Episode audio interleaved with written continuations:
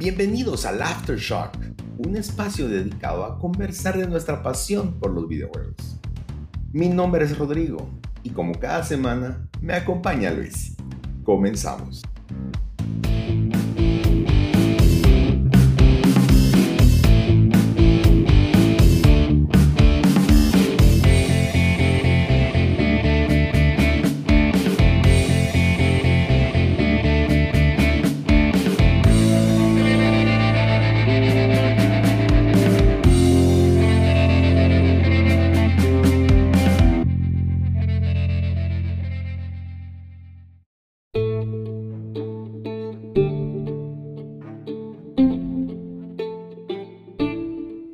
Bienvenidos una semana más a su programa, a su podcast de videojuegos favorito. Qué gusto que nos acompañen una semana más, señor Ruiz. ¿Cómo has estado? ¿Qué tal ha estado tu semana? Todo bien, muchas gracias. Qué bueno estar hablando una semana más sobre lo que más nos gusta, que son los videojuegos. Pues bastante tranquila en cuanto a, de jugar. pues sigo en lo mismo, vamos. Sí, andas, imagino entonces te metiste de cabeza a Horizon Zero Dawn. Eh, no, Yo lo sabía. No, ya hicimos nuestras metas y Horizon todavía no está para este trimestre. ¿Sabes qué es lo más triste? Cuando terminamos de grabar me empecé a recordar de muchos juegos que necesito jugar este año. Y que no metí en las ah. metas. Ah. Entonces probablemente me vas a escuchar para hacer juego y me vas a decir, ese no estaba en la meta. Yo, yo lo sé, pero quería jugarlo. Sí, a mí pasó lo mismo, pero pues espero poder cumplir con lo que prometí. Sí, sí, tal vez como ah, para, para que no se me olvide, necesito jugar Zone of the Enders 2. ¿Ah, sí? Necesito jugarlo, lo tengo desde hace años en versión de Play 2, después versión de Play 3 y ahora versión de Play 4 y no hay modo que lo empiece. y es un juego, primero de Hideo Kojima, que una vez jugué un demo y me fascinó ese juego allá por el año 2009 tal vez. Y me encantó el juego y, hace poco me vino mi versión física que la quería tener de colección y no lo jugué. Ah, Entonces, eh, lo sé, yo sé.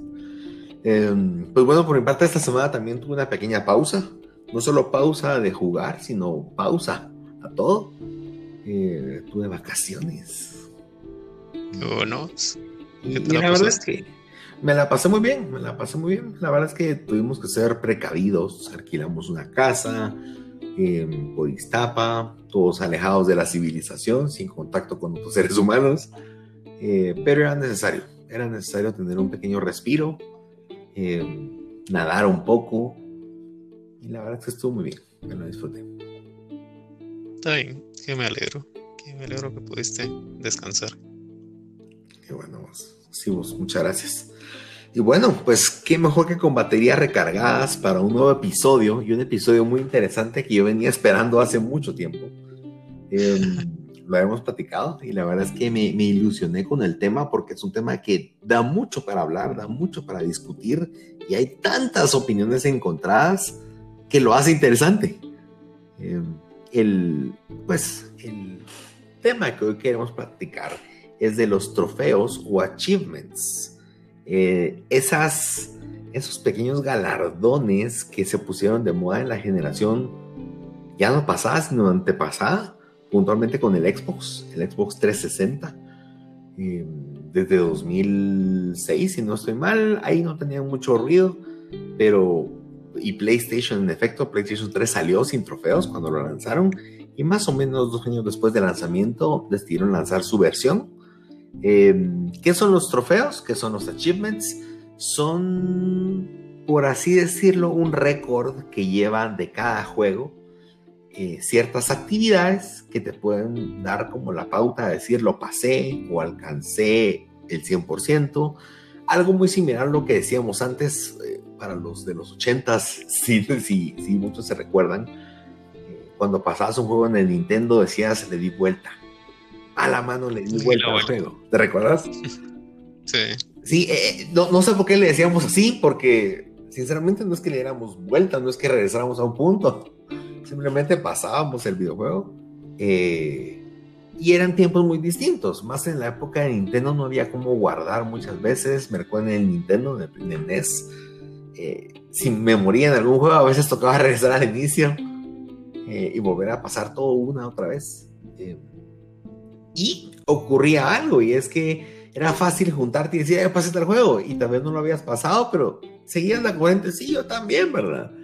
y los trofeos vinieron a, a eliminar mucho de eso, porque al final de cuentas es una guía por trofeo, por, perdón, por cada juego te sale eh, tu porcentaje. Eh, sin embargo, ha, cobrado muchas formas eh, y puntualmente, pues diferencias básicas, los achievements es por puntos. Hay juegos que tienen 800 puntos, otros 1200, por ejemplo. En el caso del PlayStation es por trofeos de distinta categoría, bronce, plata, oro. Y si consigues todos los trofeos de un videojuego, eh, llegas al trofeo platino, ¿verdad? El trofeo platino ya no agrega porcentaje al porcentaje del juego como tal. Eso solamente los primeros tres.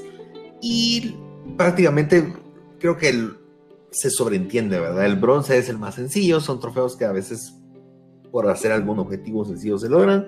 El platino tienden a hacer cosas más importantes y el de oro tiende a hacer pasar el juego, por ejemplo, o pasarlo en difícil, o hacer alguna actividad que de verdad lleve, lleve más esfuerzo. Ahora, parte de lo interesante de estos trofeos es que han ido evolucionando con el tiempo.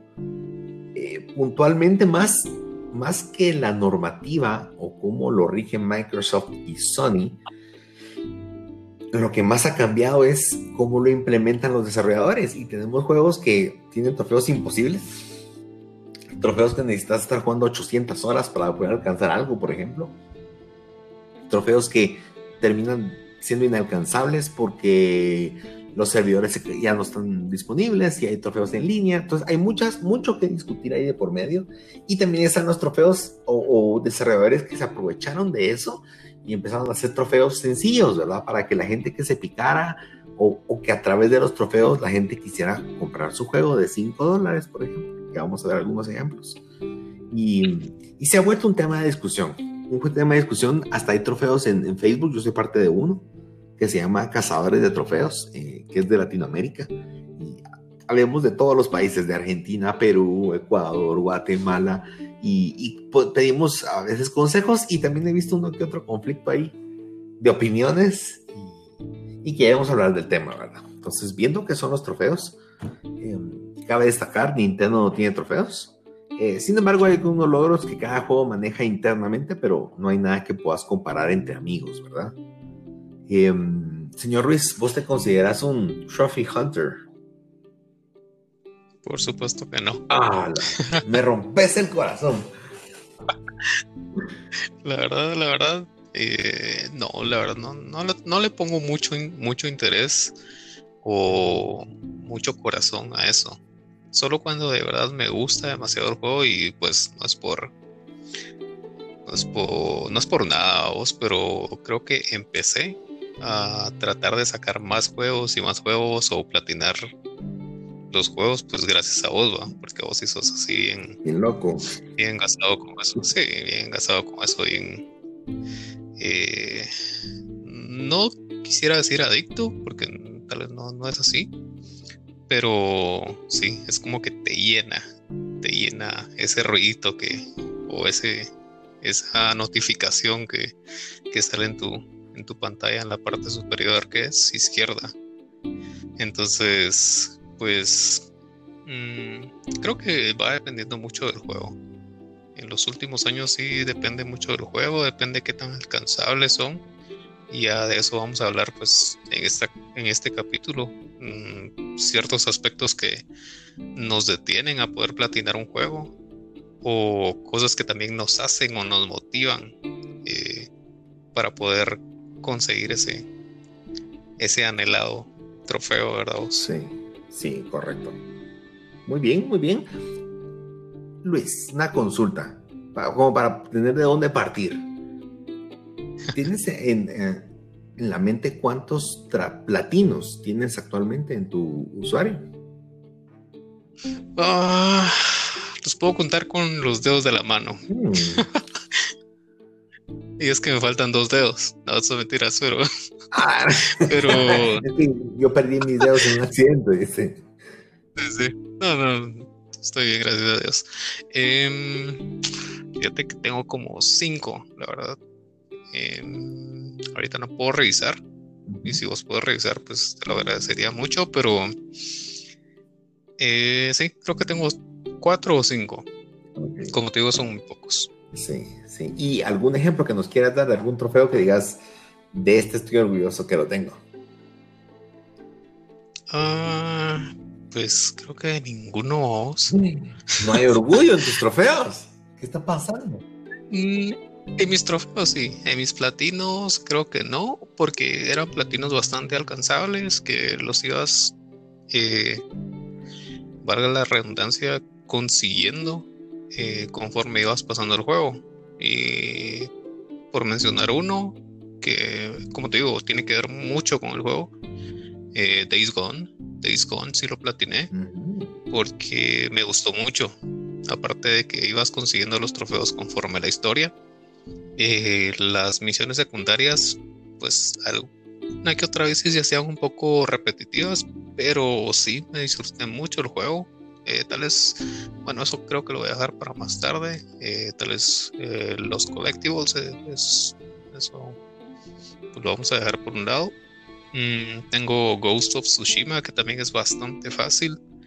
Ah, de ahí tengo, bueno, tal vez Tekken. Tekken, Tekken 7, pues vos me motivaste a platinarlo porque lo había dejado tirado ahí desde el 2017, desde que salió. Y de ahí creo que vos así engasado, creo que el año pasado fue que, me dijiste, mira, podemos jugar en línea, y que no sé qué yo en línea, nunca he jugado en línea Tekken porque qué grandes chamarreadas decimos aquí. Eh, eh, no, te dan va los que son así como bien pros. Y, y pues ahí eh, medio la truqueamos para sacar el platino, pero, pero se logró. Y no recuerdo cuáles son los otros dos, o si tengo otro más, pero pues si tengo tres. La verdad no sé. Y no es como que me importe mucho. Eso es un buen ejemplo, ¿sabes? Está bien. Creo que tenemos un buen ahí contrapeso entre ambos. A ver, yo de mi parte sí soy, sí soy Trophy Hunter. No siempre fui Trophy Hunter.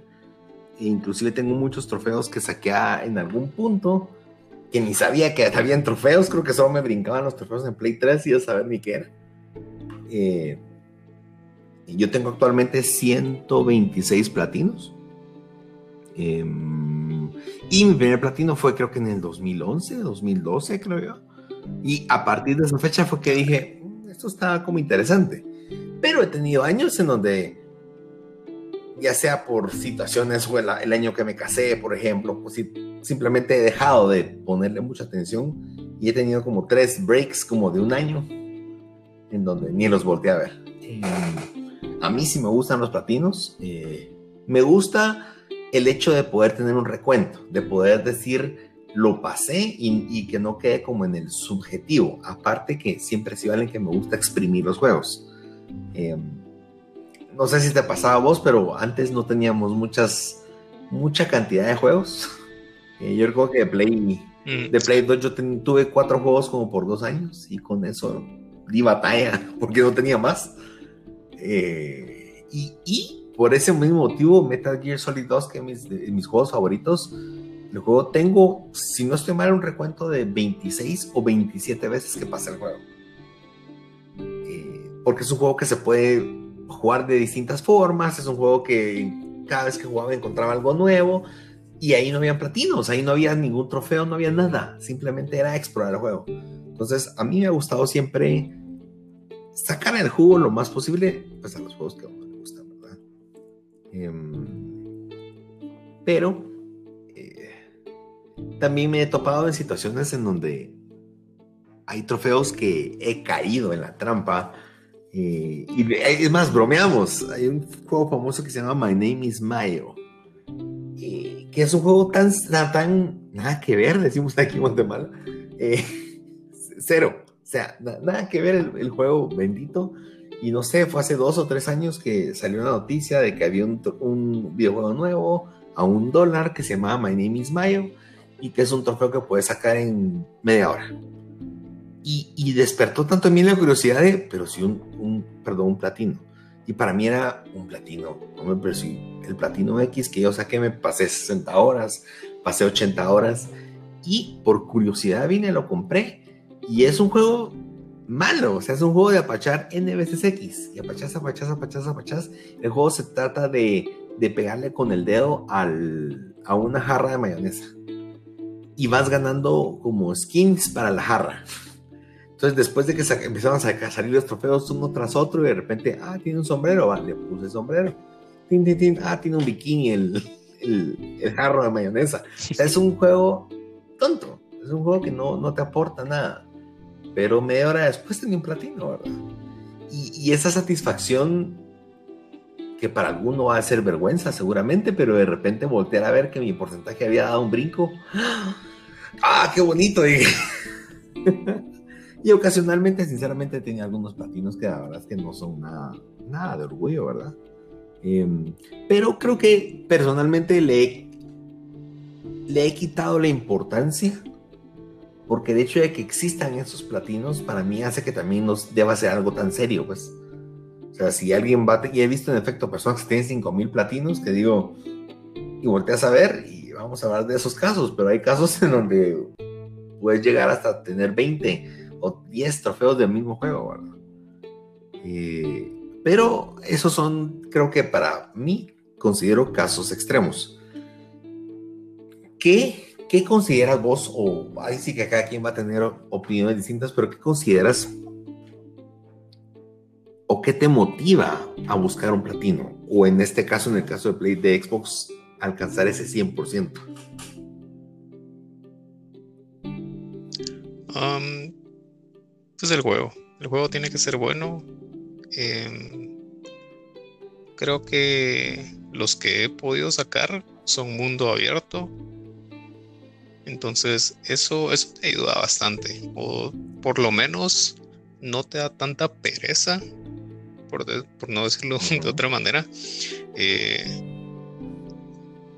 eh, tal vez ver la lista de los, de los de los trofeos que te, que te faltan, a qué porcentaje llevas y qué tan alcanzables son. Porque creo que aquí ya me voy a saltar un, a, otro tema que tenemos, pero hay trofeos que son ridículamente difíciles. Como ponerte un ejemplo, eh, lo que jugué hace unos meses, que fue Uncharted 4. Uno de los trofeos es que lo, y vos, vos me lo dijiste, es, jugarlo en la dificultad más, eh, más difícil. Eh, sí, sí, no, me recuerdo cómo se llama. Y hay otro que es un speedrun. Entonces, te tiene que gustar demasiado el juego, digo yo, para pasarlo muchas veces o para pasarlo en una dificultad así. Y pasarlo en menos de, creo que son seis horas, si no estoy mal. Entonces, eso pues te desmotiva. Algo que a mí pues me motiva es qué tan buena eh, está la historia. Porque si la mayoría de los trofeos van a ser conforme a la historia y la historia es muy buena, pues eso hace que querrás seguir con el juego. Em, pero sí, me motiva eh, qué tan bueno es el juego, qué tanto me enganchó. Y, y ahora que pues ya me gustan un poco los platinos, pues eh, ver ese 100% ahí. Es decir, pues completé todo lo que traía el juego. Sí, yo creo que hay un tema, hay un tema ahí particular y es ese porcentaje que uno va acumulando por trofeo, también, hay, también alimenta un porcentaje por, por usuario. Eh, esto yo me di cuenta tiempo después. Yo, yo siempre he sido de los que quería probar todos los juegos, aunque sea una vez, aunque sea ver de qué trata y, el problema de eso es que tu porcentaje de gamer, por así decirlo, al menos en PlayStation, hace un ponderado de todos los juegos que tenés con trofeos. Entonces, por ejemplo, si todos los juegos que has empezado a jugar llegas al 100%, pues tu porcentaje va a estar en el 100%. Pero cuando a veces, no sé, un juego que regalaron en PlayStation Plus, venís, lo jugás, ganas un trofeo en algún momento por hacer saber cualquier cosa sin que te des cuenta, eh, ya te sumó 1% de cero, un, perdón, 1% sobre 100 de ese juego. Y el problema de eso es que ese 1% suma a tu porcentaje superior. Eh, entonces, terminas con un montón de, en tu historial de juegos con 1%, con 1%, con 2%, que te bajan tu, tu porcentaje promedio bárbaro. Eh, yo me di cuenta de eso, entonces llevo más o menos como dos años intentando no jugar y solo ganar un trofeo y que se quede ahí porque son juegos que no voy a volver a experimentar, ¿verdad? Y esa sensación también es otro tipo de reto y es el reto de tal vez es imposible que llegue a ese 100% porque, no sé, de 500 juegos que tengo en mi repertorio, eh, solamente 200 se lo va a llevar a 100%, ¿verdad? El, resto se quedó en un 2, en un 20 y me da mi porcentaje. Entonces yo sé que no puedo llegar al 100, pero peleo constantemente en mantenerme en un 40%. Ese es mi porcentaje ahorita. Entonces, si pruebo dos juegos o tres juegos y me baja 39 porcentaje general, tengo que venir y sacar algún platino, el siguiente, para poder recuperar mi porcentaje. ¿Qué opinas? ¿Qué opinas con respecto a ese, a ese tema? Con respecto a, al balance tiempo, balance logros, balance trofeos, balance disfrutar un juego. Mm, creo que regresamos al, mismo, pues al, mismo tema de qué tan, qué tan difícil hayan puesto ese logro.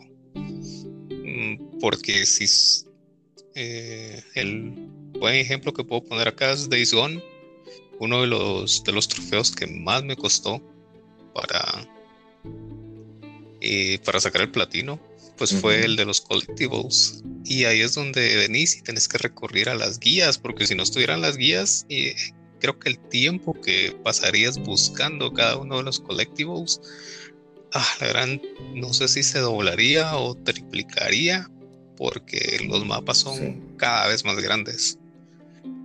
Entonces, ah, pues es, entras en un dilema. Si te gusta mucho el juego y como lo dije anteriormente, si te faltan pocos trofeos para alcanzar el platino, pues ¿por qué no hacerlo? Y lo miras accesible. Pero ah, si tienes el tiempo, pues dale. Pero creo que las guías nos han venido a salvar pues mucho tiempo de, del que se requiere para, para hacer esto. Entonces, ah, yo que no soy mucho de sacar platinos, yo diría que tal vez ah, Sí, es una pérdida de tiempo. Podrías, podrías sacar otros 10 o 15 trofeos de otro juego si tanto querés ir subiendo en tu porcentaje. Pero, pero ya es yo, yo tengo una pequeña anécdota. Justo lo que mencionas de los juegos de mundo abierto.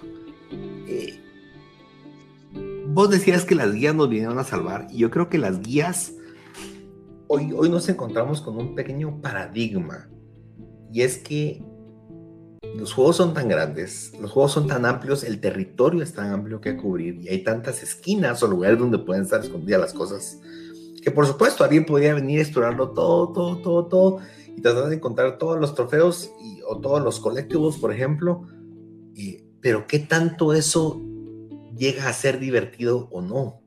Llega un punto, imagino, donde decís, no, ya no quiero, ¿verdad?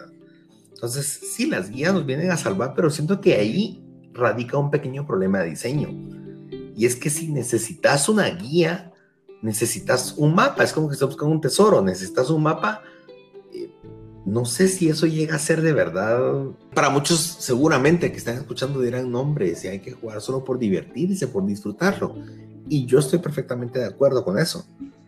Eh, mi tema es que muchas veces, o creo que mi ejemplo aquí me va a saltar y voy a llegar al punto, un tema que quería conversar en efecto es Nintendo.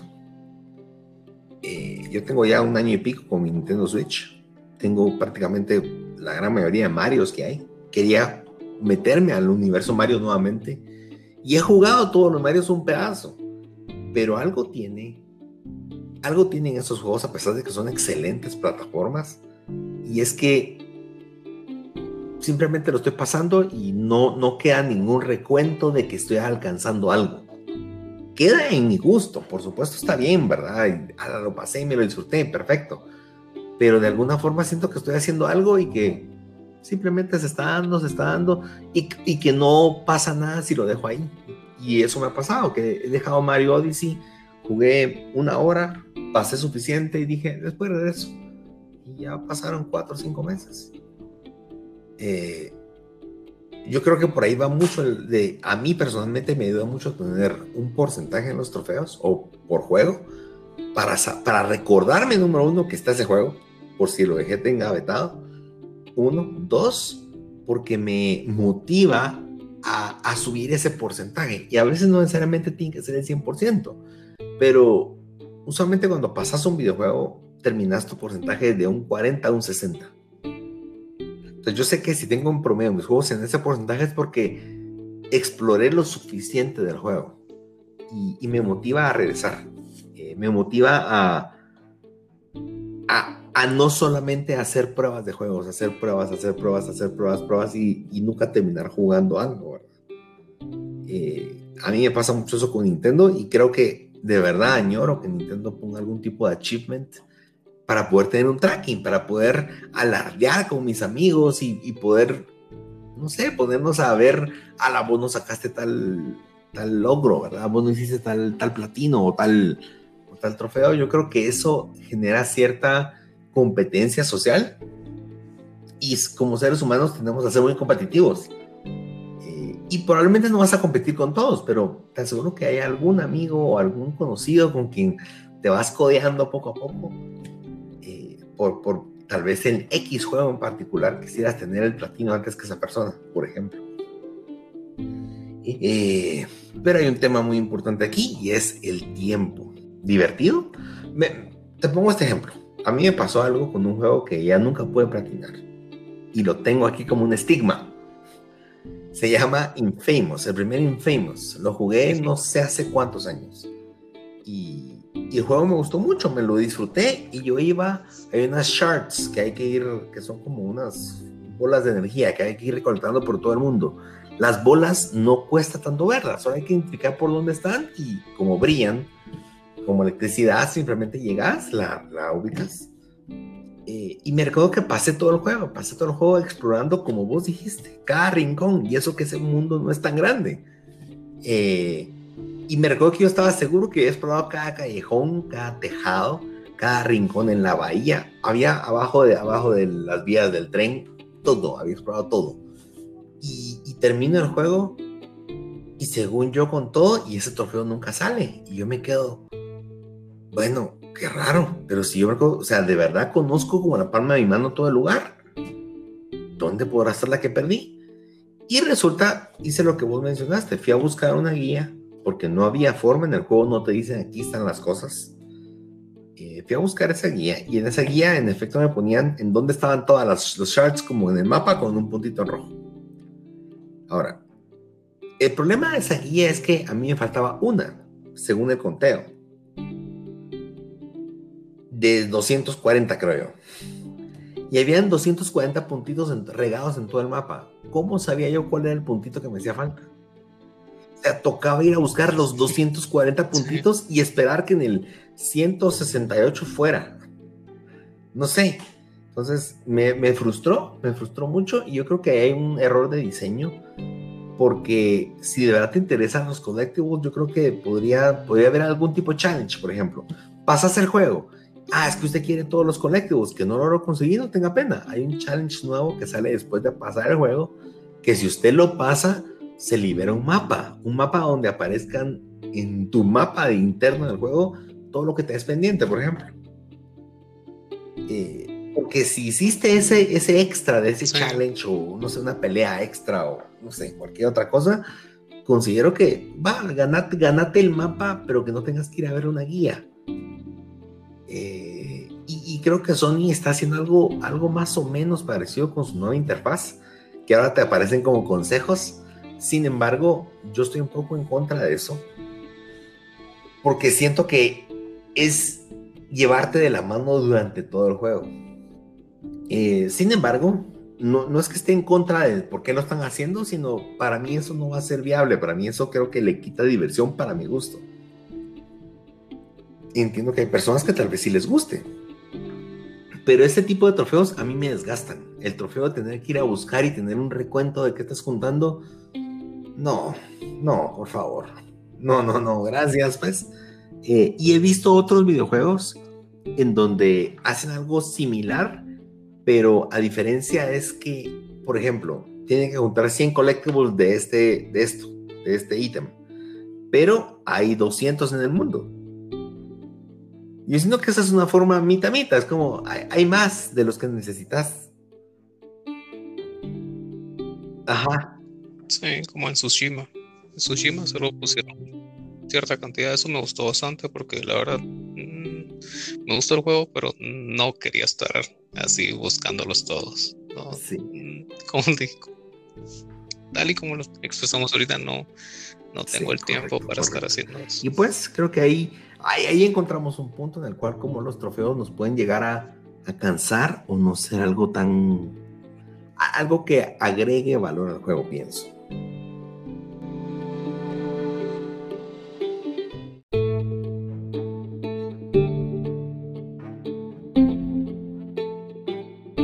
Bueno, y continuando con, con este tema de trofeos, a mí, a mí me ocurre algo, Luis. La verdad es que hay ciertos juegos que por el mismo diseño que tienen los trofeos, a veces se bloquea el que puedas tener ese 100% y tal vez es un juego que te gusta mucho. A veces denota falta de interés del desarrollador por su audiencia. Eh, por ejemplo, recientemente, es más, estos días fue que se terminó, ya se cerraron los servidores de Shadow of Mordor.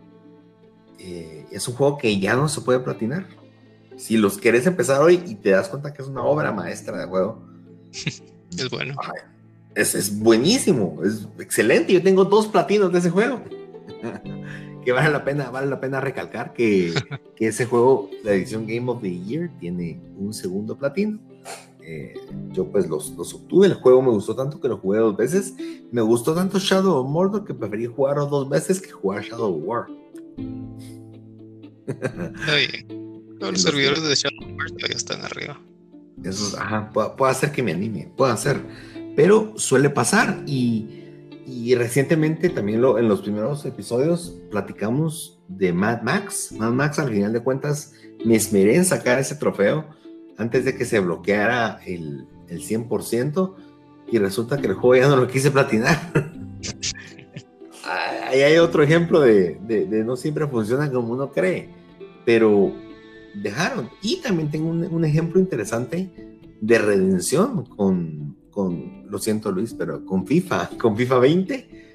Eh, FIFA es famoso porque cierra sus servidores y te obliga a pasarte al siguiente juego. O sea, paga otra vez 60 dólares, aquí ya no hay nada más que estar viendo.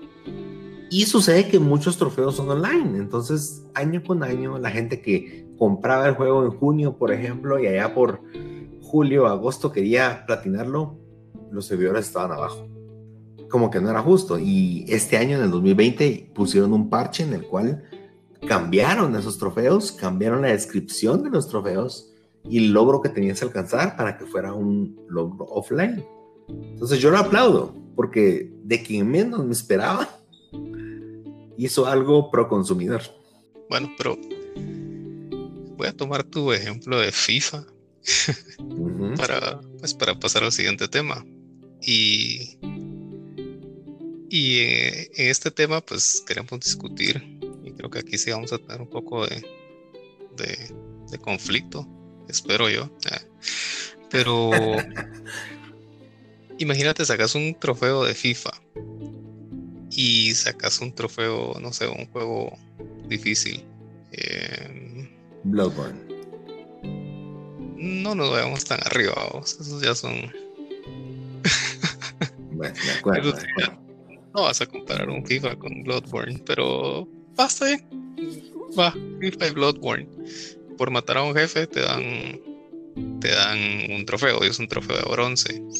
No sé, no sé cómo funcionarán los trofeos de FIFA, eh, pero también puedo poner, ¿qué te digo yo? Eh, estaba viendo unos trofeos que puedes sacar o unos platinos que puedes sacar en que cinco minutos. Y creo que creo que ese es el, juego que, compraste a dos dólares que se llama Slide.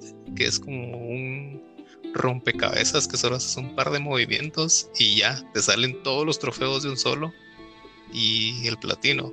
Y eso fue un movimiento. También hay uno que se llama Memory Lane, que es de jugar memoria.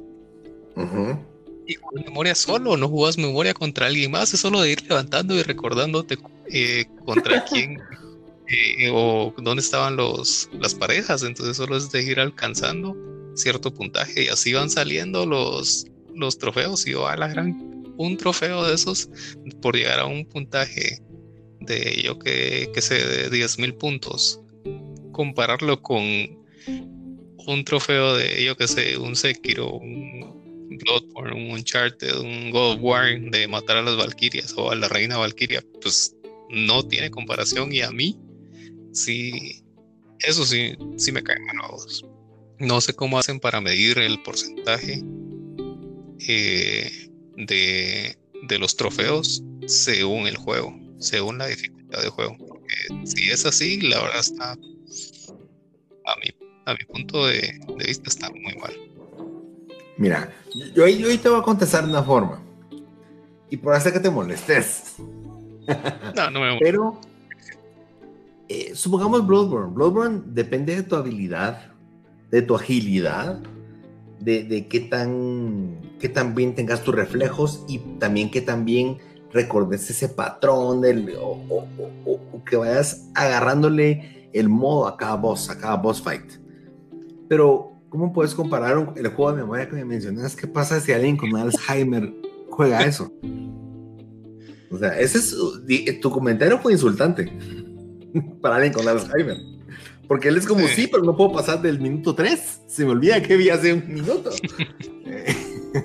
no, pero yo creo que depende mucho el tipo de juegos. Entonces, por ejemplo, yo soy fanático de juegos de carros. Y hay juegos de carros que para mí es bastante fácil alcanzarlo. Eh, puede hacer que para vos digas eso, no, esta cosa ni quiero jugarla o esta cosa no tiene sentido. Entonces yo creo que depende mucho de los gustos, pienso yo. Pero a la vez creo que Sony vio ese problema hace mucho tiempo. Y el problema, el, problema es que, ¿qué tanto puedes darle a, Sony que regule eso?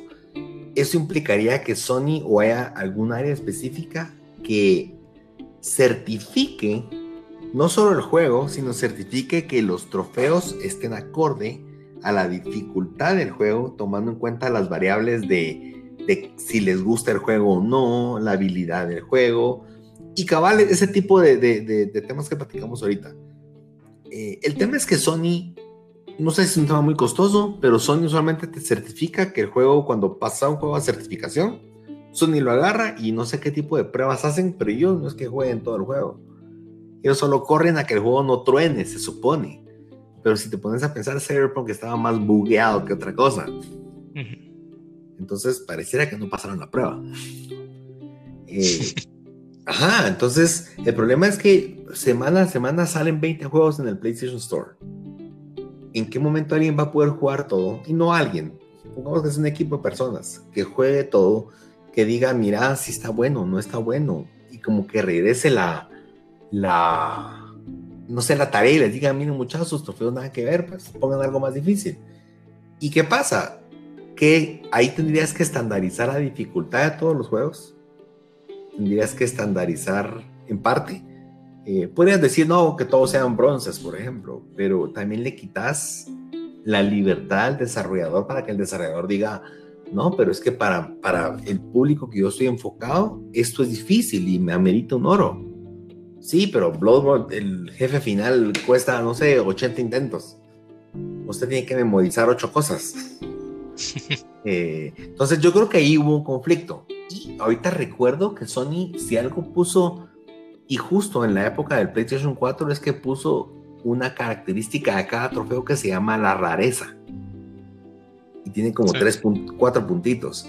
Ahí yo creo que mitiga. Tal vez no es una solución, pero creo que si yo tengo un trofeo de oro, un trofeo en oro de My Name is Mayo, pero que en rareza tiene, es un 99.9% raro, quiere decir que todos los que tienen My Name is Mayo tienen ese trofeo.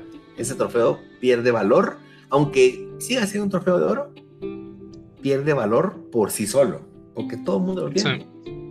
En cambio, Bloodborne, ah, ese trofeo tiene el 0.01% de la población que tiene Bloodborne. Ah, no, este juego poco lo tienen. El problema, tal vez pienso, es que no es fácil de lucir eso. Cuando tú lucís, tengo un trofeo, simplemente te sale el trofeo. Y más si lo comparas con alguien más en porcentajes, puede hacer que alguien que tenga, hablemoslo así, alguien que tenga los tres trofeos de, de los Souls, más Sekiro, más Bloodborne, tiene cinco trofeos que son muy difíciles de sacar. Pero, ¿qué pasa si yo tengo los trofeos? Hay un desarrollador que se llama Ratalika, que se encarga de hacer ports de juegos de PC que son juegos sencillos. No son juegos malos, en absoluto no son juegos malos. Son juegos simplemente versión Super Nintendo. Eh, de juegos que se pueden pasar en una hora, dos horas. Eh, y lo que hace Ratalica es que les pone trofeos. Los hace port, les pone trofeos. Y por supuesto, son juegos que puedes pasar en media hora, en dos horas.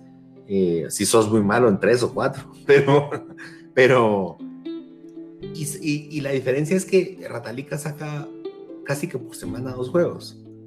Entonces Ratalica solo este año ha sacado 100 juegos. Y yo, como me gusta jugar esos juegos, tengo, por poner ejemplo, yo tengo algunos de Ratalica, puedo decirlo. no, no muchos, pero tengo algunos. Y, y tengo 100 trofeos, 100 platinos, versus alguien que tiene 5 platinos de los Souls. Eh, ¿Cuál tiene más valor? Pero ahí entra el siguiente tema que sería tus trofeos y cómo los presumís o qué tanto impactan en tu ego. Porque imagínate, como lo decís, si yo tuviera, pues la verdad no sé si voy a poder sacar los platinos de esos. Pues son, hay que sacar finales diferentes, hay que ir por, hay que matar a todos los jefes. Eh, y no es como muy fácil, también demanda tiempo. Entonces, creo que mi ego se basa más en qué tan difícil es el juego y cuántos trofeos he sacado y tal vez no haberlo platinado, a que vos vengas y me digas, ah, sí tengo el platino de My Name is Mayo. Entonces, creo que también es cuestión de cada quien de qué tanto valora eh, los juegos que, le gustan y qué tanto te costó, porque la verdad, pues vos me puedes decir, eh, yo que sé, The Last of Us a mí me costó un montón sacar el, sacar el platino y si lo quería sacar y es un muy buen juego, pues, pues está bien, es tu gusto. Entonces, y vos te sentís orgulloso de haber, haber logrado eso. Sí, yo creo, yo creo que la vara con la cual cada quien mide lo que uno quiere es distinta. Y creo que el problema que he visto en las redes sociales es que se les quiere medir con la misma vara a, varias, a distintas personas. Entonces, esta semana hay un comentario en el grupo ese que te comento, Cazadores de Trofeos. Y una persona decía, eh, estimados, tengo estos 10 juegos disponibles ahorita. ¿Cuál de los que están aquí consideran es el platino más accesible? La pregunta es bien sencilla. Él quería de los 10 juegos que ninguno era un platino fácil. Simplemente era o muy difícil, o medio difícil, o solo difícil. eh, y él simplemente quería sacar un platino. Su interés era, estoy en un grupo de platinos, de trofeos, quiero sacar un platino. Y a mí lo que me dio mucha risa es que los comentarios de la gente era, ¿por qué no jugás mejor a divertirte? ¿Por qué no haces? Y dentro de mí fue como, tiempo, él hizo una pregunta. ¿Por qué no le están contestando la pregunta? él, él, no vino a, quiero que me den un consejo de cómo arreglar mi situación de gamer o no. Su, eh, su, diversión es sacar un platino, es parte de su, no, no, no, no el todo, pero parte de su diversión de disfrutar una historia, de jugar, de, de disparar, de entretenerse.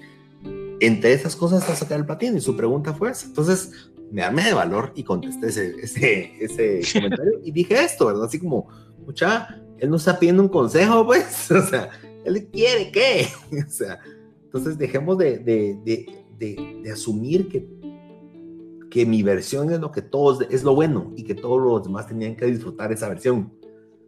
Eh, al final le recomendé que, que platinara Bioshock, que tampoco es un juego tan fácil. eh, pero era el que consideraba más accesible.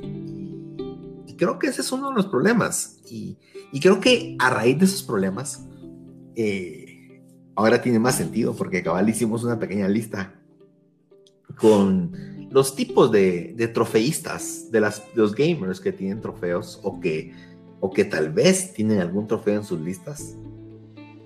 Y creo que hay algunos, algunos muy interesantes. Muy interesantes.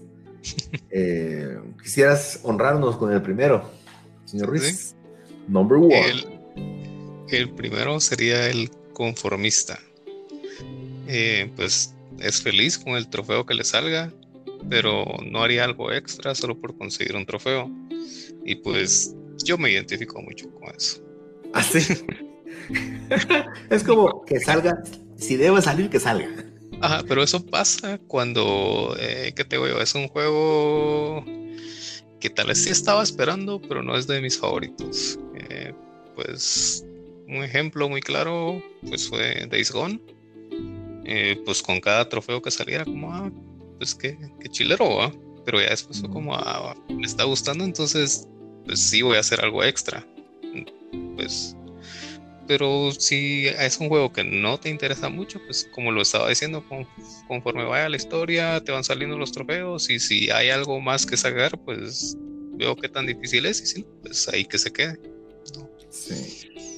Sí, y no estás pendiente de tu porcentaje, o ese, ese es el conformista, es aquel que si salió que bueno, de vez en cuando volteo a ver mi porcentaje y, no me estoy comparando con nadie más.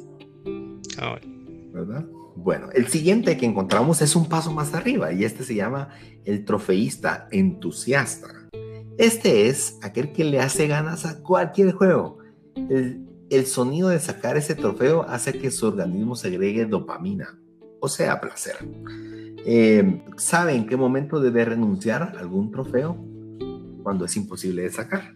Eh, puntualmente aquí, aquí yo me identifico mucho con este porque yo soy de los que estoy buscando qué juego, cuál es el siguiente, pero necesito mientras paso un, un The Last of Us, un Ghost of Tsushima o Ratchet and Clank para poner variedad y acabar justo los que fui en, fila platinando el año, parte del año pasado, unos meses.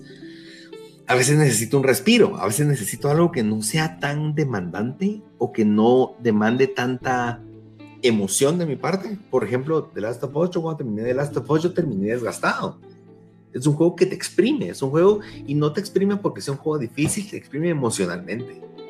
O sea, te deja seco de alguna forma. Y, yo terminé de jugar y me sentía con aquello de mucha gente deja de jugar un mes a veces después de algo tan fuerte. Yo quería jugar algo que me cambiara el chip.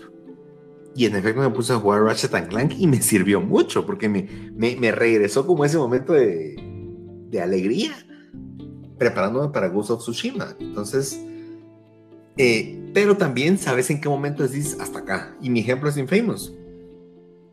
Yo no estaba dispuesto a explorar otra vez la ciudad para encontrar un mugre pedazo de luz que me iba a dar un trofeo. Fue así como, no, ya no, ya basta. Y lo mismo me pasó con Mad Max. Mad Max, estoy a punto de desinstalarlo porque necesito espacio en mi disco. Pero parte de mí me dice, te hace falta poco, saca esos trofeos. Pero siento que no lo amerita, entonces todavía estoy en ese debate. Eh, yo me considero en ese, en ese tipo, en este tipo de trofeísta. Eh, pero hay más, señor Ruiz. Vamos con el siguiente, que sería el trofeísta rígido o severo.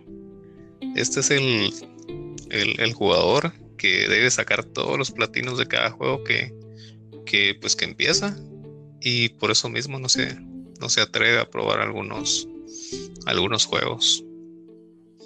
Pues, la verdad, yo, yo no soy así. Yo no soy así de, terminar uno y hasta que no lo termine, pues no, no compro otro no empiezo otro. Eso sí es muy, muy, muy. Too much. Yo te soy franco, yo sí tengo tintes a este, pero no actualmente pero en algún momento era, no, este juego no lo quiero empezar porque fijo no lo voy a, o sea, siento que lo quiero, lo quiero probar, pero sé que si empiezo a sacar algunos trofeos, después me voy a arrepentir y ya no voy a tener tiempo para jugarlo. Entonces dejé muchos juegos, puntualmente los juegos de PlayStation Plus, Eh, a veces solo hay instalados esperando en qué momento se abría el espacio. Y ni los he probado. Eh, y, creo que mi mente ha cambiado en los últimos meses y digo, no, no, ¿qué me importa mi porcentaje? Necesito al menos saber que lo jugué. ¿Quién quita en una de esas se encuentra una obra, una obra maestra, un, un diamante en bruto?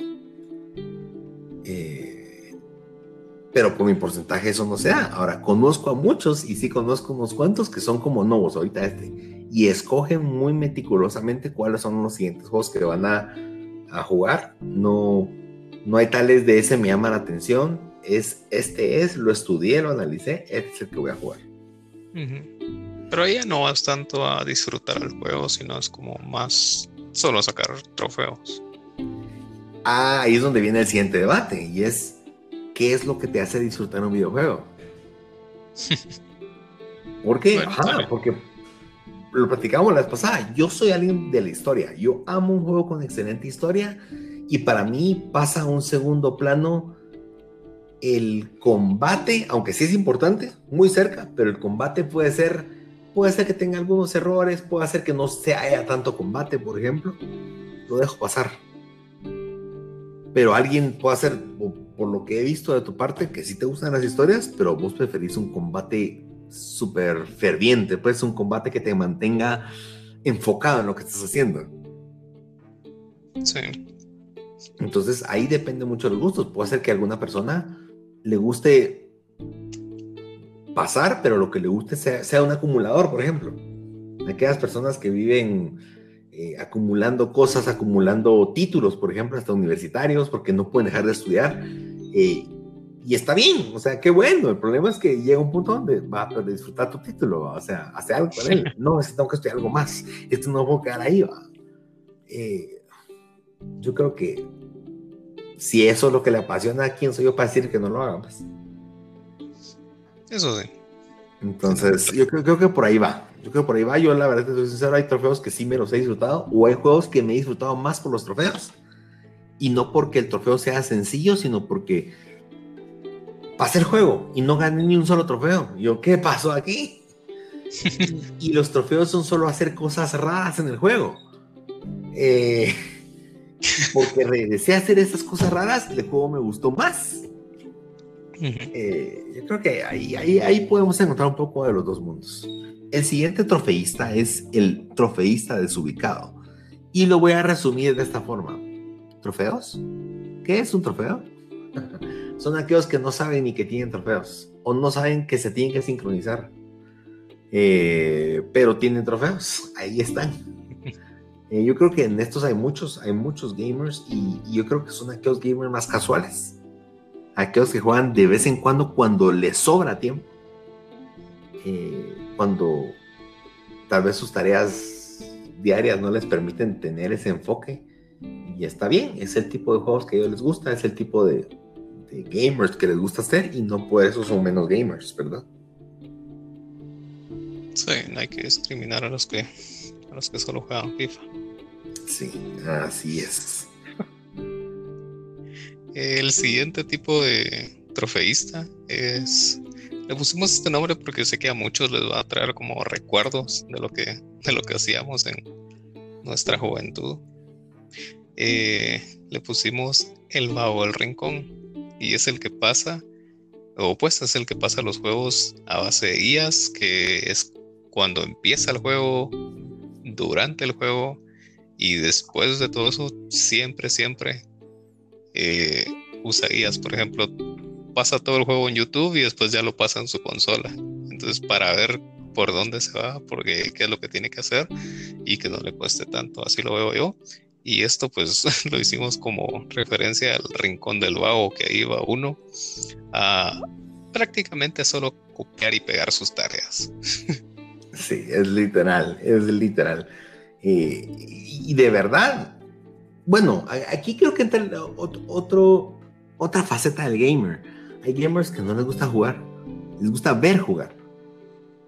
y, creo que te das cuenta porque YouTube a veces miras walkthroughs o, o, juegos completos que se pasa entero Uncharted, por ejemplo, y tienes 100 mil vistas y decís, ¿quién tuvo 100 mil veces para ver, o sea, 100 mil personas que quisieron ver este video de alguien más jugando? pero hay un público. Eh, y no sé si todos sean de, que después van a jugar al juego, pero mucha gente le gusta solamente ver. Sí. Y Sí, ver lo que- otros hacen. Creo que cada quien tiene su, su gusto en juegos y pues no sé si vos lo sé, yo sí lo hago. Yo sí me pongo a ver eh, gameplays de, de otras personas de, de cómo, de cómo juegan diferentes juegos y, y me gusta porque es como, ah, lo puedo matar de esta, de esta otra forma o lo puedo matar con Sí. esta arma o algo así. Entonces es como te abre también eh, los ojos a que no solo tu forma de jugar pues eh, puede ser la, la Sí. que, la que te puede llevar al trofeo o la que te puede llevar a terminar el juego también. Sí, correcto, correcto. Yo creo que yo, yo cuando he visto Walters, puntualmente es cuando tal vez estoy inseguro si jugar algún videojuego o si estoy inseguro si lo quiero comprar. Entonces miro cómo es el juego, porque cuando miro trailers son casacas, ahí te ponen la mejor parte del juego, pues. Sí, Entonces me interesa ver cómo es que de verdad el videojuego se desenvuelve con una persona normal y, y cómo se ve. Eh, ahí es en donde más. Y también me recuerdo una, yo cuando llegué a la reina Valkyria de God of War, eh, esa señora me daba una pencaseada, pero no me dejaba respirar y yo no entendía, yo, espérame, ni siquiera me, me he preparado y ya me estás sangoloteando y me mataban en cuestión de segundos.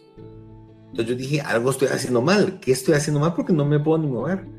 Y fui a ver un, un video de un gameplay y en efecto la persona hacía como cierto movimiento y, y lograba esquivar el primer ataque. Y a partir de eso lograba tener una oportunidad de pelear. Eh, yo la verdad es que no había logrado hacer ese y pensé que era imposible, pero eventualmente lo logré. Me ayudó. Fue mi guía. Antes de poder ver cómo se lograba pasar, eh, en algún momento pensé inclusive que estaba bugueado mi, mi gameplay. O no sé si te pasa que a veces llegas a algún checkpoint y donde estás parado, volvés a aparecer en ese mismo lugar una y otra vez. sí. Y decís, ¿será que es el lugar donde debo estar o tiene que estar parado en otro lugar? Ah, O es el punto donde casualmente no debería estar. Entonces en un momento lo pensé. Pensé que había metido las patas. Eh, el siguiente es uno muy interesante y es el trofeísta antipático. Ese es un conformista ardido eh, que dice que no le interesan los trofeos. Es aquel que, no, yo esas cosas no me interesan. O, o que siempre habla, que, que no le pone atención a esas cosas. Pero eh, pero vive insultando, vive diciendo que no valen la pena, vive diciendo que, que no sirven de nada, viven diciendo que son pérdida de tiempo eh, y que lo único que denotan es su incapacidad de sacar trofeos. Son aquellos que quisieran tener más trofeos, pero como no pueden, como se desesperan porque es muy difícil el juego, porque a veces pierden la noción de dónde están y, y demás, los frustra y me he dado cuenta, también conozco muchos que son como, no, muchachos, eso es una basura de tiempo. Y está bien, si no les gusta, pues simplemente no les gusta. Pero cuando empezás a tirarle cizaña a las cosas, ah, es porque hay algo ahí, algo en ese Sí. corazón que debe ser sanado. Y cuando ya es que le tiras a todos los juegos, no solo a, un, a uno en, en específico, o tal vez a un género, pues ya, ya es porque tenés problemas, Sí, tenés traumas de tu infancia. sí, hay, hay cosas que hay que sanar, yo lo sé. Y el último, yo, yo te, te quiero pedir ese que me lo dejes, por favor. Vale, dale. Este es el cortesano de trofeos. Eh, si usan cortesano en, en internet, no, me disculpan, pero el significado, pero es aquel que se vende al mejor postor. Tiene cuentas en muchos territorios para sacar muchas veces el mismo trofeo. Estos no se imaginan qué común es de verdad. Hay personas que literal solo se dedican a sacar trofeos y este es el extremo. Este es literal que no le importa si es divertido o no el juego, él va a usar la vía más rápida para alcanzar el platino más eficientemente posible. ¿Y qué sucede? Hay trofeos, y esto es un chivo si les gustaría hacer algo así, porque no me importa que hagan con sus vidas, pero, pero eh, hay ciertos trofeos o ciertos videojuegos, perdón, que hay distintas versiones en distintas regiones. Entonces, por ejemplo, yo puedo tener, haber comprado X videojuego. Por ejemplo, vámonos al, al, ejemplo chistoso. My Name is Mayo. Compro My Name is Mayo y lo tengo en PlayStation 4 en mi, en mi cuenta gringa. Pero yo vengo y lo compro en una cuenta europea. Es el mismo juego. Tiene todo exactamente igual. Pero los trofeos son listas separadas. Y si tengo una cuenta en japonés y My Name is Mayo está ahí, es muy posible que también tenga una lista separada. Entonces, haciendo lo mismo eh, tres veces prácticamente, podés tener tres trofeos del mismo juego. Ahora, esa es una versión de la más sencilla. Ahí toca pagar con euros y con yenes. No sé si de verdad estás dispuesto a pagar tres veces por el mismo juego. Eh, pero se da algo más. Y esto es algo que a mí me pasó una vez. Eh, cuando salió el PlayStation 4, yo tenía, había comprado un juego que se llama Sound Shapes. Es un juego exclusivo de PlayStation y es un juego muy bueno. Es un juego de ritmo, donde vas eh, plataformas y ritmo con música. Y es un juego tan original, tan distinto a todo lo que seguramente yo he jugado al menos. Y probablemente tú. Pero es un juego muy bueno. Y tiene eh, prácticamente vas metiendo cassettes, cassettes de música viejos, por así decirlo, y vas pasando esa melodía como un juego de plataforma tipo Mario con obstáculos, pero es súper corto cada escenario, pero vas haciendo como que la melodía con los beats que se van haciendo. Y, y tiene una, cuando pasas ese cassette, por así decirlo, se te libera la parte del lado B del cassette, que es una versión tipo Bloodborne, diríamos, por así decirlo que es a matacoche y que es súper difícil. Pues yo me empatiné con ese juego, me encantó, me gustó, todo, todo nice. Vine yo y saqué el platino, después de como dos meses de intentos de poder pasar ese lado B. Y tenía platino, con todos los DLCs que me emocioné, que tenías que hacer canciones, lo hice. El juego tendré, tendría tal vez unos 70 trofeos, 80 trofeos, eran muchos. Yo estaba feliz. Y vine y me dio curiosidad porque era un juego que tenía cross-buy, o sea, lo comprabas en una consola y te daban la versión de, en Play 4, por ejemplo, y te daban gratis la versión de Play 3 y la versión de PlayStation Vita. O sea, tenía tres juegos en distintas consolas del mismo, de ese mismo. Y empezando a jugar vi que había una opción para importar datos. Entonces vine yo e importé mi partida eh, del PlayStation 4 que tenía en la nube y cuando actualizó voilà, empezaron a salir todos los trofeos uno tras otro, tras otro, tras otro, tras otro. Y en cuestión de cinco minutos tenía un platino más. Porque es un juego que está diseñado para que lo juegues en donde estés. Entonces, ah, avancé en, el, en la versión de Play 4, pero me fui a la calle, jugué la versión de Vita, alcancé más. La verdad es que estuvo interesante. Curiosamente fui a probar con la versión de Play 3 y sucedió exactamente lo mismo. Entonces, en cuestión de una tarde tenía 240 trofeos nuevos. Ahora, ese es distinto porque pues fue más fácil que ese que les mencioné de regiones distintas, pero el mismo diseño del juego te, te instaba a eso porque el objetivo es que avances en la consola que puedas. Y aparentemente algo muy similar pasa con el último Miles Morales de Spider-Man. Si, eh, ah, no, perdón. Ah, no, sí, sí, sí. Más Morales y con el remaster. Si tenés trofeos en la versión de Play 4 y meter la versión de Play 5, ya tenés o importás el save, van a empezar a brincar los trofeos. Porque en teoría ya pasaste esa parte del juego. Interesante. interesante. Son tips. Así que si quieren, bienvenidos. Si no, pues pásenlo como Dios manda. No importa. Aquí no los juzgamos. Y bueno, ¿qué opinas? trofeísta eres? ¿Eres alguno de los que pusimos en la lista o no te pareces a ninguno? ¿Tienes algún tipo de, de opción extra o, o, poder extra que no sabemos? Menciónanoslo, queremos saberlo. Y, y, bueno, esos son los trofeos, esos son los achievements. Coméntanos si eres Trophy Hunter, si no te importa, si te vale, si lo que quieres es solamente el mejor gameplay, la mejor historia, o te encanta ver videos en YouTube.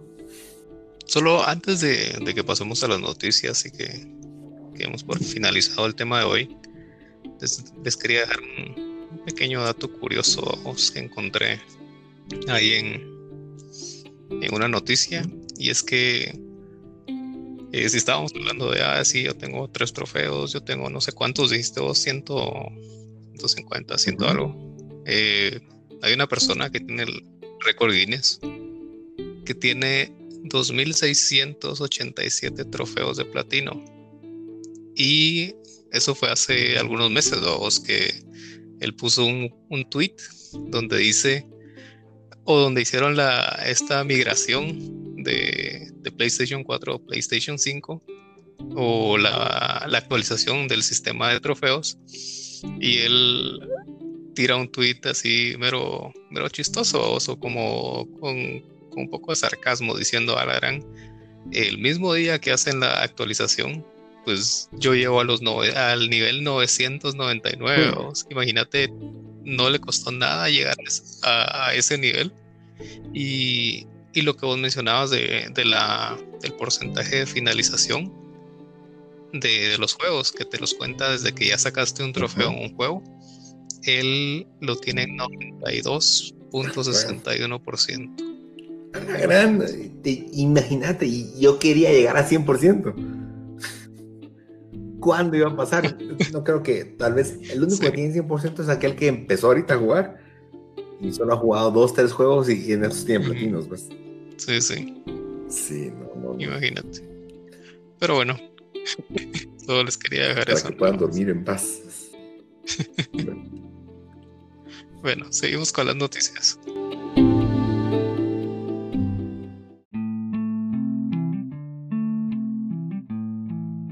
Y esta semana con las noticias, pues tenemos algunas cosas interesantes.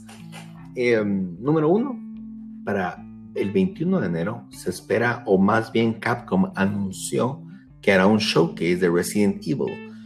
Más información no dio.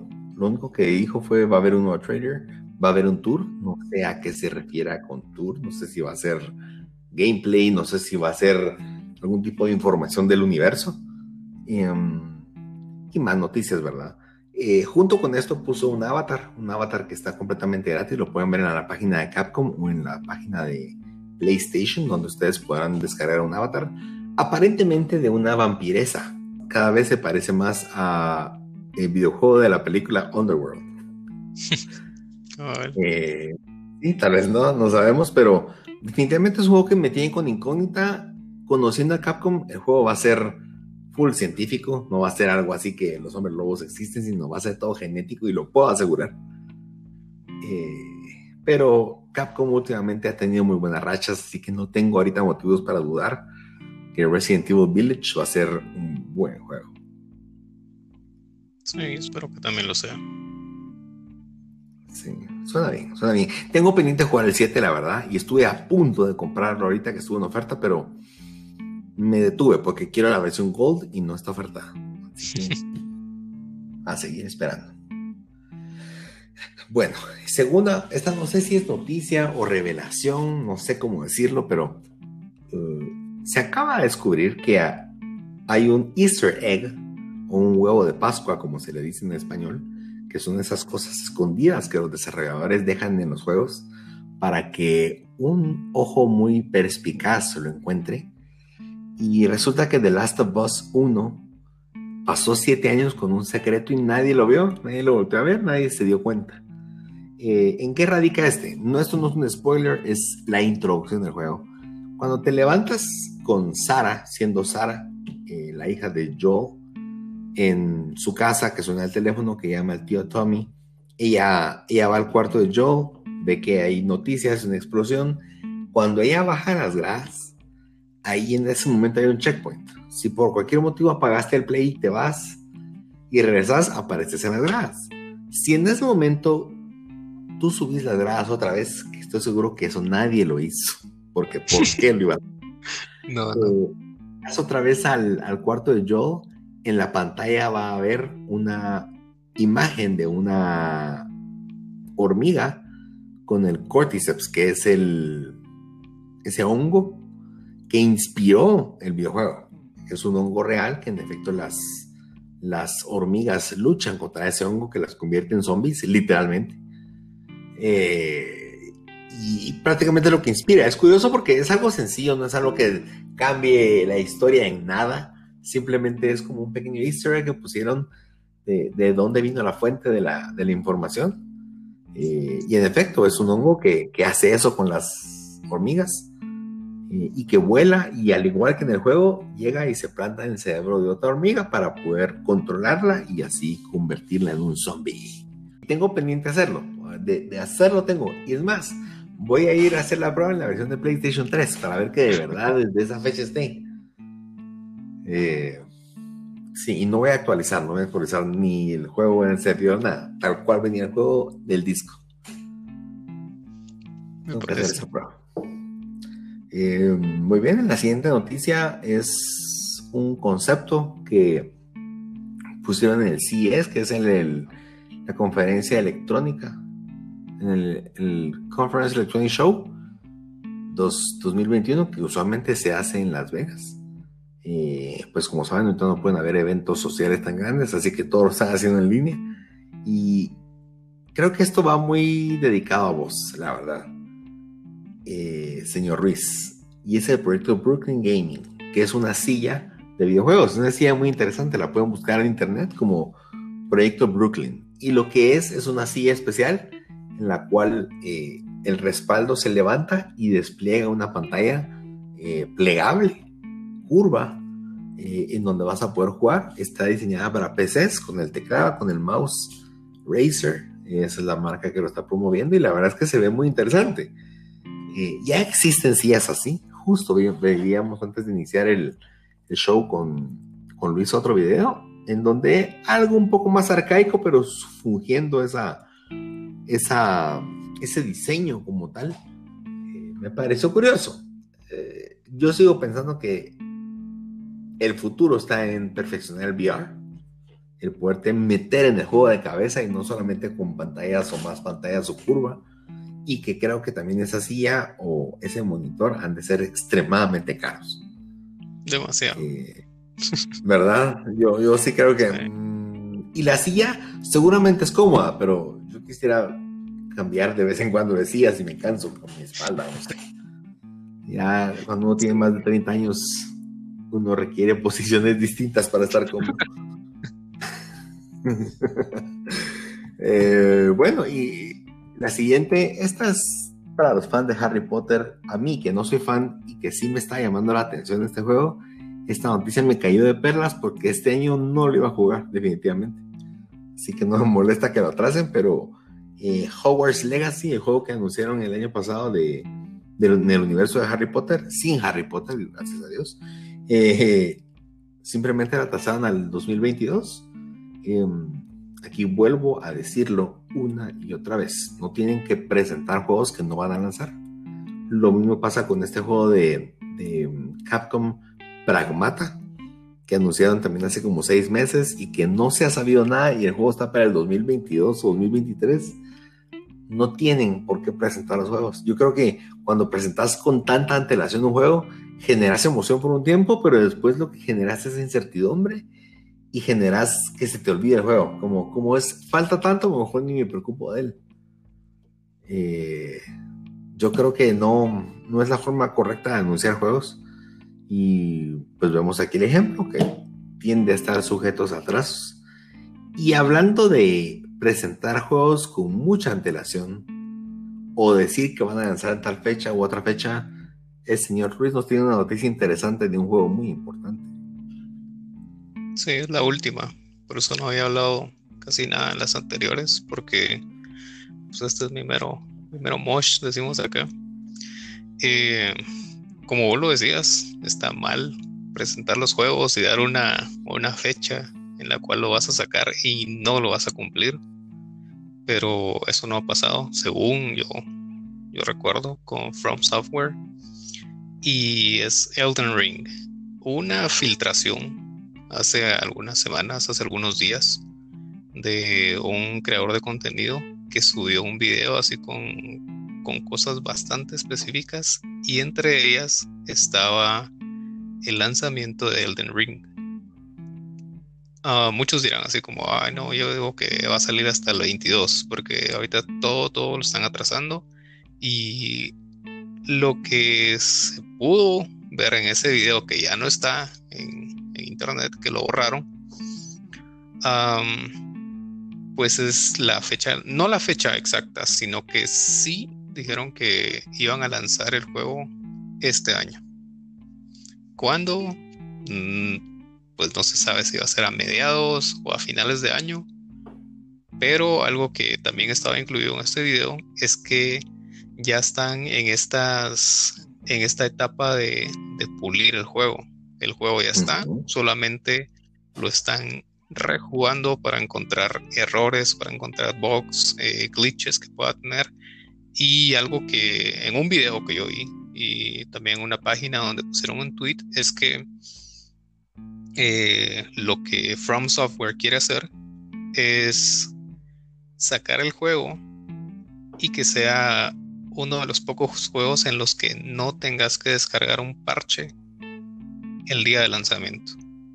Ellos se van a asegurar que comprar el juego, lo vas a descargar o vas a comprar el disco y el juego va a estar, va a estar nítido, va a estar al 100, como, como se dice. Entonces, fueron cosas que se vieron en ese video. También eh, dijeron que va a ser en la, y va a estar basado en la, en la mitología nórdica y también en la celta.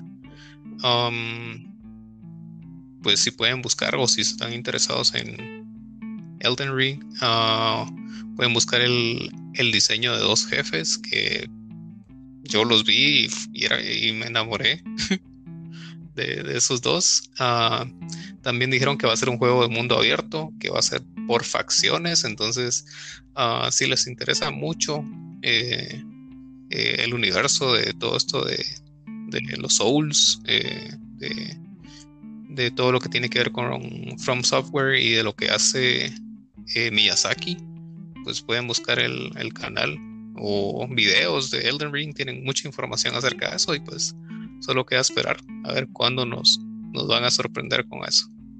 Mm, interesante, interesante. Sí, pero pues, yo creo que inclusive pueden ser hasta burla para Cyberpunk, ¿sabes?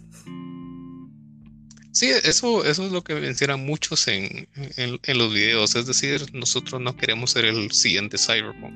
y es como que vamos a enseñar, vamos a enseñar de que, de que sí se pueden hacer las cosas como, como tendrían que ser.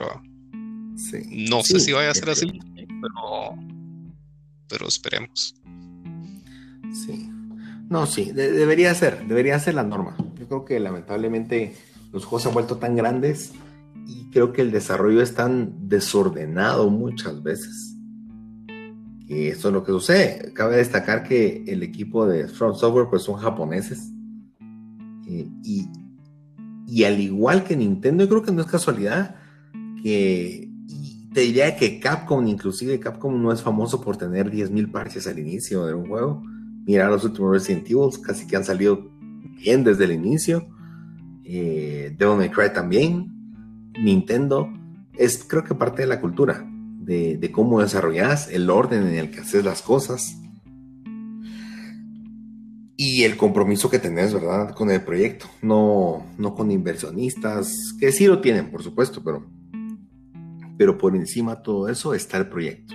En cambio, creo que los desarrolladores occidentales tienden a ser más, más relajados, diría yo, también se lo toman en serio, muy en serio cuando dicen algo. Sí, sí. Y por ejemplo, también está eh, la contraparte de Naughty Dog. tuvo que atrasar prácticamente históricamente The Last of Us 1 y 2. Con The Last of Us 2 no han dicho más información, pero The Last of Us 1 dijeron que tuvieron que atrasar unos días el lanzamiento y meses después dijeron que si hubieran lanzado semanas antes, el juego no hubiera sido ni cerca de lo que fue para tener ese ser aclamado mundialmente. Probablemente hubiera sido un buen 8 de 10. Entonces, a veces esos detalles que tienen que pulir los juegos terminan haciendo la diferencia entre una obra maestra o solamente un juego bueno más. Sí. ¿Verdad? Entonces, yo creo que son muy buenas señales para porque se siente muy el equipo de From Software se siente muy seguro de lo que ya tiene. Teniendo tiempo de espera, te dice que lo que tienen ya es suficientemente muy bueno. Yo esperaría que sí. Confío mucho en ellos. Bueno, quien quita, nos dan una fecha. Yo creo que ahorita en el showcase de Resident Evil nos van a dar fecha, sinceramente. Y creo que tan pronto, en el siguiente trailer o siguiente anuncio oficial que haga From Software, creo que también va a venir fecha. Porque ya, ya, ya estamos en el año, pues. sí, yo estoy. y bueno, pues muchas gracias por escucharnos nuevamente. Somos el Aftershock y estamos acá para platicar de esto que nos gusta tanto, que es jugar videojuegos.